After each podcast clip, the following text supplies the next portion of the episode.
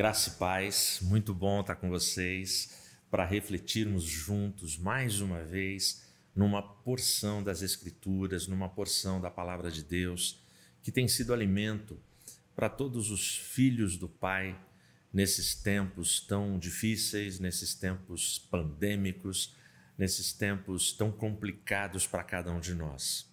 Muito obrigado de você estar aí com a gente, de você estar é, sempre atento, conectado e acompanhando as nossas transmissões. Que Deus te abençoe, abençoe a sua casa, a sua vida e sua família. Você é capaz de fazer melhor. Sabe quando a gente tem um sonho? Quando nós sonhamos com alguma coisa e aquele sonho é fruto de um desejo muito grande. Quando a gente quer demais algo, uh, me parece que aquele ideal, aquilo que a gente vai projetando, começa a ocupar todos os espaços da nossa cabeça e do nosso coração. Eu não sei se isso acontece com você, mas acontece comigo. Quando eu desejo algo, quando eu sonho com algo, eu começo a planejar, mesmo que eu não possa, mesmo que eu não tenha condições é, humanas, técnicas, que eu não tenha recursos para realizar aquilo, eu estou no campo do sonho. Uh, e aí, por conta do desejo, por, por conta do querer demais uh, conquistar determinada coisa, ou alguém, ou um plano, um projeto, uma ideia, uh, a gente começa na nossa imaginação a pensar em estratégias, alternativas, possibilidades, meios para se chegar na realização daquele sonho. Eu diria mais: a gente sonha. A gente sonha o tempo todo. E a gente sonha dormindo e acordado. É muito interessante pessoas que querem porque querem algo. Uh, você conversa com elas, parece que o olhar delas está no infinito. Uh, elas só pensam naquilo, só falam naquilo, uh, só imaginam aquilo. A gente vai idealizando. Mas e se a demora começa a se instalar? Porque quando a gente sonha, a gente projeta até o tempo. A gente fala: ah, não, daqui tanto tempo eu consigo. Só que esse tanto tempo passa e a gente não consegue. Aí você continua sonhando, estabelece um novo tempo, esse tempo chega e a gente não consegue. E aí você faz uma nova data, um novo limite e não consegue. E a demora vai se instalando, a demora vai se colocando e se apresentando de uma forma fria, de uma forma assim gelada, é, dura, robótica, é, sabe, sem nenhuma sensibilidade com o nosso sonho, com a nossa espera.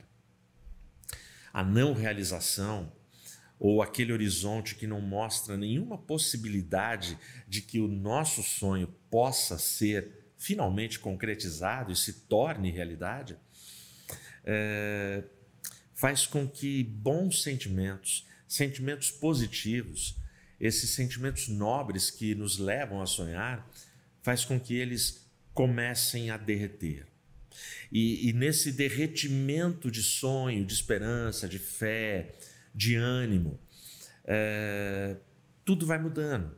O nosso humor vai mudando, a nossa irritação vai aumentando e a gente deixa de ter prazer por uma coisa que a gente vislumbrou, que a gente sonhou, que não se concretizou e aí nós criamos uma história, nós criamos um desejo, alimentamos esse desejo e esse ideal em cima dessa possibilidade. Tá bom, mas você deseja mesmo? Você quer mesmo a realização deste sonho? Você seria capaz de fazer melhor do que você tem feito? Essa minha pergunta é porque quando nós olhamos para grandes projetos, grandes ideias, grandes conglomerados, instituições, empresas, ONGs. Quando a gente olha para grandes casamentos, grandes famílias, grandes conquistas, deixa eu te dizer um segredo. Tudo isso que a gente olha com admiração, com reconhecimento de autenticidade, legitimidade, beleza, sabe? Tudo isso é fruto e é resultado de gente que fez mais e fez melhor sem nunca desistir. Toda grande conquista, não se espante, não se admire e nem se surpreenda. Toda grande conquista tem atrás dela uma história, uma história de luta, uma história de humilhação, uma história de capítulos que tudo deu errado, que as pessoas foram frustradas, que as coisas não aconteceram, que noites de sono foram perdidas, agendas foram derrubadas, contratempos aconteceram, imprevistos aconteceram, obstáculos apareceram um atrás do outro. Mas hoje, estas coisas, pessoas, instituições, planos e projetos que a gente admira, que a gente aplaude, foi o resultado de gente que fez mais e fez melhor. Gente que é, perseverou, gente que perseverou em fazer. Mas e se eu te disser que por mais que você faça, por melhor que você faça, por mais fantástico que seja o seu sonho, a sua vontade, as coisas que você pede, as coisas que você pensa, por melhor que seja, ainda é pouco. Se eu te disser que ainda não dá para comparar, por exemplo, com o texto que eu vou ler para você agora. Carta de Paulo aos Efésios, capítulo 3. Abre aí se você está com a sua Bíblia. Olha o que Paulo diz no capítulo 3, os versículos 20 e 21, em nome de Jesus. Ele diz assim: Ora, aquele que é capaz de fazer tudo muito mais abundantemente, além daquilo que pedimos ou pensamos, segundo o poder que em nós opera, a esse seja a glória na Igreja, por Jesus Cristo, em todas as gerações, para todos sempre. Amém. Feche seus olhos. Senhor Deus, muito obrigado muito obrigado pela tua palavra. Obrigado pela riqueza do texto bíblico. Obrigado pelas lições que não cessam, pelas misericórdias que são novas a cada manhã, que vêm diretamente das tuas mãos de amor, das tuas mãos que nos defendem, nos amparam. Muito obrigado, Deus, por essa hora. Fala conosco, nos orienta, nos conforta, nos consola, nos encoraja, Senhor, nas nossas lutas. Guarda-nos em teu nome, para a tua glória e para o teu louvor eu oro. Amém. O que é mesmo que você estava pedindo? O que é mesmo que você estava pensando? Você é capaz de fazer melhor para as coisas que você está pedindo e para as coisas que você está pensando? O versículo 20 de Efésios 3 diz que Ele, Jesus Cristo, Ele é capaz de fazer tudo. É, é, tudo é tudo. Não tem nada que possa ficar fora desta afirmação dada ao apóstolo Paulo pelo Espírito Santo. É o próprio Deus afirmando. Ele é capaz, ele tem capacidade. A capacidade dele é diferente da minha e diferente da sua. A capacidade dele vem com atributos não comunicáveis, atributos que ele não comunica para mim nem para você. A capacidade dele vem com atributos como soberania, onipotência, ele tem todo o poder. Onisciência, ele sabe todas as coisas. É, então a capacidade dele é, é, é absurda, é inexplicável e é inalcançável pela nossa mente, pelo nosso coração. Então, Paulo está dizendo aos Efésios, à igreja de Éfeso, aquele que é capaz de fazer tudo. Somente essa afirmação já é algo assim impressionante, mas Paulo não para aí. O Espírito Santo, quando inspirou Paulo, não parou aí. Ele é capaz de fazer tudo, muito mais além do que tudo que nós pedimos ou pensamos. É, nessa minha tradução vem essas três palavras: muito, mais, além. As, as três palavras combinadas é um negócio assim. É, olha, ele é capaz de fazer tudo, muito, ou seja, muito. Muito é um negócio que para Deus é, o, o, muito de Deus é diferente do muito meu, porque o Deus que nós servimos é o Deus que cria todo o universo, é o Deus que chama todas as estrelas pelo nome, e as estrelas que a gente divisa com os nossos olhos já são milhares e a gente não consegue contar. Porém, elas são um nada quando a gente começa a estudar é, a, a potência e a expansão desse universo. E a palavra diz que ele chama todas as estrelas pelo nome. Esse Deus ele faz muito e ele faz mais. Mais é soma, mais é ganho, mais é lucro, mais é algo que não para. Então ele faz muito mais além daquilo que pedimos ou pensamos. Esse Deus é um Deus incrível. Esse Deus, é, se você pode fazer mais, se você pode fazer melhor, e eu sei que você pode, se você pode se dedicar mais, se você pode se entregar mais, se você pode obedecer mais, se você pode caprichar mais, se você pode ter mais disciplina para com as coisas de Deus, se você pode separar um tempo um pouquinho mais nobre, um pouquinho mais especial, um pouquinho mais exclusivo para o Rei dos Reis e Senhor dos Senhores na sua vida, se você pode dedicar a sua sabedoria, a sua saúde, o seu tempo, a sua. Uh, sabe, todas as coisas e os recursos que Deus, o próprio Deus, tem dado para você, para Ele, você pode fazer melhor. Agora, o interessante desse texto é que, por mais que eu faça melhor e por mais que eu dê o meu melhor, Ele é capaz de fazer tudo, muito mais além do que nós pedimos ou pensamos. Esse é um Deus soberano, esse é um Deus espetacular, esse é um Deus sobrenatural, esse é o único e verdadeiro Deus. Esses dois versículos de Efésios, eles estão exatamente ali, separando os três primeiros capítulos, porque eles são os dois últimos versículos, separando os três primeiros capítulos dos três últimos capítulos.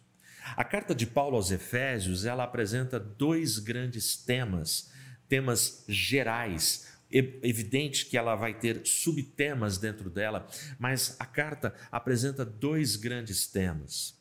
O primeiro deles é como somos redimidos pelo Senhor. E o segundo grande tema é como nós, os redimidos pelo Senhor, devemos viver. A intenção de Paulo, a intenção que o Espírito Santo colocou no coração de Paulo ao escrever aos Efésios, ele escreve aos Efésios, visando, almejando, orando por uma igreja atuante, uma igreja viva, uma igreja forte, uma igreja animada, uma igreja avivada, uma igreja que faça a diferença no seu tempo, primeiramente para sua gente, para os chamados domésticos da fé, mas também para todas as pessoas que circulam essa igreja, para as pessoas que transitam e reagem e se relacionam com essa igreja. É muito legal, porque esses dois versículos, o versículo 20 e o versículo 21, eles estão fazendo essa ligação entre esses dois grandes temas e no meio desses seis capítulos. E é muito interessante o fato de Paulo, dentre os vários subtemas que ele vai tratando, o Espírito Santo coloca no coração dele e ele coloca de uma forma assim, sabe, como fogos de artifício, esses dois versículos que estão ali como uma palavra de ânimo, uma palavra de encorajamento, uma palavra de louvor, uma palavra de gratidão, uma palavra de, sabe, que nos coloca para cima, para frente, para que a gente continue caminhando. Por quê? Porque o Deus que nós servimos, ele pode fazer as coisas abundantemente. Ele é capaz de fazer tudo. Ele é capaz de fazer todas as coisas, muito mais além do que pedimos ou pensamos. Esse é o nosso Deus. Então nós temos sonhos, nós temos projetos, a gente tem coisas que a gente deseja. E aí Paulo vem com essa palavra de tanto conforto. Paulo vem com essa palavra que nos traz tanta esperança em tempos tão bicudos, tão difíceis e tão nebulosos como são esses que nós estamos vivendo. Tempos é, de catástrofes ambientais, tempos de lutas, é, onde a gente sofre com, por exemplo, esse mega temporal ali em Petrópolis. Quantas famílias ali sofrendo, perderam casa, perderam bens, perderam vidas e tragédias estão acontecendo no mundo inteiro. E as chuvas e, e, as catástrofes em Petrópolis, deixa eu te dizer, desde que eu me entendo por gente, frequentemente acontece ali. Frequentemente a gente ouve promessas de homens públicos, de políticos, dizendo as obras que têm que ser feitas para precaver, prevenir e defender a população. Assim como a gente ouve nas enchentes de São Paulo, como a gente ouve é, com todas as barragens em Minas, que todo mundo sabe o que pode acontecer se uma barragem daquela estoura. Mas quem está preocupado em fazer obras que não aparecem, obras que são enterradas, obras que não dão voto, quem está preocupado? Quem são os homens que lideram a cada um de nós? Quem são esses homens tão carnais e pecadores como eu e você? Mas nós temos sonhos, apesar de tudo, apesar da luta, apesar da vida, nós temos sonhos. E aí Paulo vem no meio de toda a teologia dele para uma igreja, teologia que até hoje é, nos influencia, nos motiva e nos ensina a ser igreja. E ele coloca esse texto: o nosso Deus ele age abundantemente, ele é capaz de fazer tudo, todas as coisas, muito mais além do que pedimos ou pensamos. Um texto desse me traz esperança. E o versículo 21 vai terminar dizendo que nós, portanto, devemos glorificar a Jesus Cristo por todas as gerações, por tudo que ele é e por tudo que ele faz. Eu gosto de todas as gerações, significa que esse texto nos alcançou e chegou a nós. Portanto, esse texto está dizendo que a nossa geração precisa continuar glorificando a Jesus Cristo. Por quê? Porque o versículo 20, ele é válido para nossa geração, para nossa época, até a volta do Cordeiro. E é o versículo 20 que está falando, Edmilson, calma. Você pode fazer melhor. Mas deixa eu te dizer, Edmilson, eu faço tudo abundantemente, muito além do que você pede e pensa, e eu faço todas as coisas muito além. Nem passa pela tua cabeça, não passa pelo seu coração, não passa pela sua mente. Você tem grandes projetos, mas ele faz mais. Um jogador de golfe há muitos anos atrás. O nome dele, Arnold Palmer. ele foi fazer uma série de partidas apenas como demonstração na Arábia Saudita. Um dos caras mais assim vencedores no golfe profissional. E ele vai e ele passa alguns dias ali, juntamente com a realeza, com todos os fãs do golfe ali no país. E quando terminou a sua série de demonstrações, a sua série de partidas que ele tinha o compromisso de ir lá, eram partidas mais como exibição, não era competição. O rei, na época, ficou impressionado com a técnica, com a habilidade, com a destreza com que Arnold Palmer ele é, sabia bater no taco, sabia jogar a bola, imprimir a força certa para poder atingir todos os buracos uh, ali nas partidas de golfe que ele protagonizou. O rei ficou tão impressionado que o rei, ao final de toda a excursão, de toda a, a, exibição, de todas as demonstrações, ao final daqueles dias, o rei chegou até Arnold Palmer e disse para ele: Eu quero presentear você. Arnold Palmer ficou constrangido, porque Arnold Palmer ele era um campeão, ele era multimilionário e ele era multimilionário pelos méritos dele, pela técnica dele, pelas conquistas dele no golfe. E ele simplesmente disse ao rei: não precisa. Para mim é, está sendo um grande prazer conhecer seu povo, conhecer a sua gente, conhecer a sua terra. O meu maior prêmio é estar com vocês e eu já estou realizado. Não se preocupe. Ou seja, é, Palmer, ele foi educado, ele foi gentil, não se aproveitou de uma situação. Mas o rei ficou profundamente desapontado, o rei ficou triste, o rei ficou arrasado, o rei se sentiu humilhado. Arnold Palmer percebeu ele teve sensibilidade para perceber o climão que ficou, para perceber que ficou ali uma saia justa. Aí, de repente, ele reconsiderou a posição dele, virou para o rei e falou assim: Olha, pensando bem, eu gostaria de levar uma lembrança. Que tal se o senhor me desse um taco de golfe? O rei Imediatamente o olho do rei saltou, brilhou, uh, sabe, a cor, a alegria do rei, da pele, tudo voltou. Ele ficou feliz, satisfeito e gostou demais da ideia.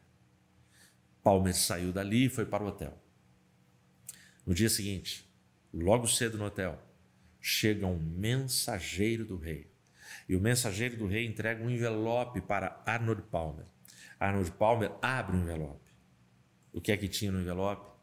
Um documento entregando para ele a posse de um clube de golfe com 39 buracos, árvores, lagos, edifícios e um taco de golfe. A gente pensa e a gente pede. Mas quando nós estamos diante do rei, o rei, ele é capaz de dar infinitamente mais além daquilo que pedimos ou pensamos. Nós somos assim. Nós somos exatamente assim. Eu e você podemos fazer melhor. Eu e você podemos sempre fazer melhor. Mas eu e você, quando a gente pensa o que, que eu posso fazer melhor, quando a gente pensa em pedir, quando a gente pensa em querer, por melhor que seja, será muito menor do que aquilo que Deus tem planejado para mim e para você. Exemplos? Ana sonhava, chorava, clamava e pedia por um filho. Deus deu para ela um dos mais poderosos e influentes sacerdotes na Bíblia Sagrada, além de outros filhos. Ela era estéril. Deus deu muito mais ele fez muito além do que Ana pedia ou pensava. Davi ele era feliz apacentando ovelhas. Davi estava muito feliz sendo pastor de ovelhas. Davi estava muito feliz em matar um leão e um urso para defender as suas ovelhas. Para ele estava ótimo. Ele foi o último da lista. e Deus fez dele o pastor do povo de Israel por 40 anos. Ou seja, Davi ele tinha um plano, ele tinha um sonho, mas Deus fez muito além do que ele pedia e pensava. O povo judeu queria um Messias, queria um Messias político que os libertasse da opressão de Roma. E aí Jesus desceu do seu trono e veio ser conosco o Emanuel. Ele veio ser o Deus conosco. E aí ele quebrou toda a maldição do pecado que impunha a nossa separação em relação a Deus. E aí ele abre um caminho através da cruz para que eu e você tivéssemos acesso à vida eterna. Infinitamente mais além do que aquilo que se pedia e se pensava. Esse é o nosso Deus. Por melhor que você possa fazer, e eu sei que você pode, por melhor que a gente faça, tenha essa consciência, será sempre apenas uma sombra diante do Deus que nós servimos, que Ele faz infinitamente mais além daquilo que a gente pede e do que a gente sonha e do que a gente pensa. Portanto, não deixe de sonhar, não deixe de planejar, não deixe de lutar, não deixe de fazer o seu melhor, porque o nosso Deus, para os seus filhos, continua fazendo infinitamente mais. Que Deus te abençoe.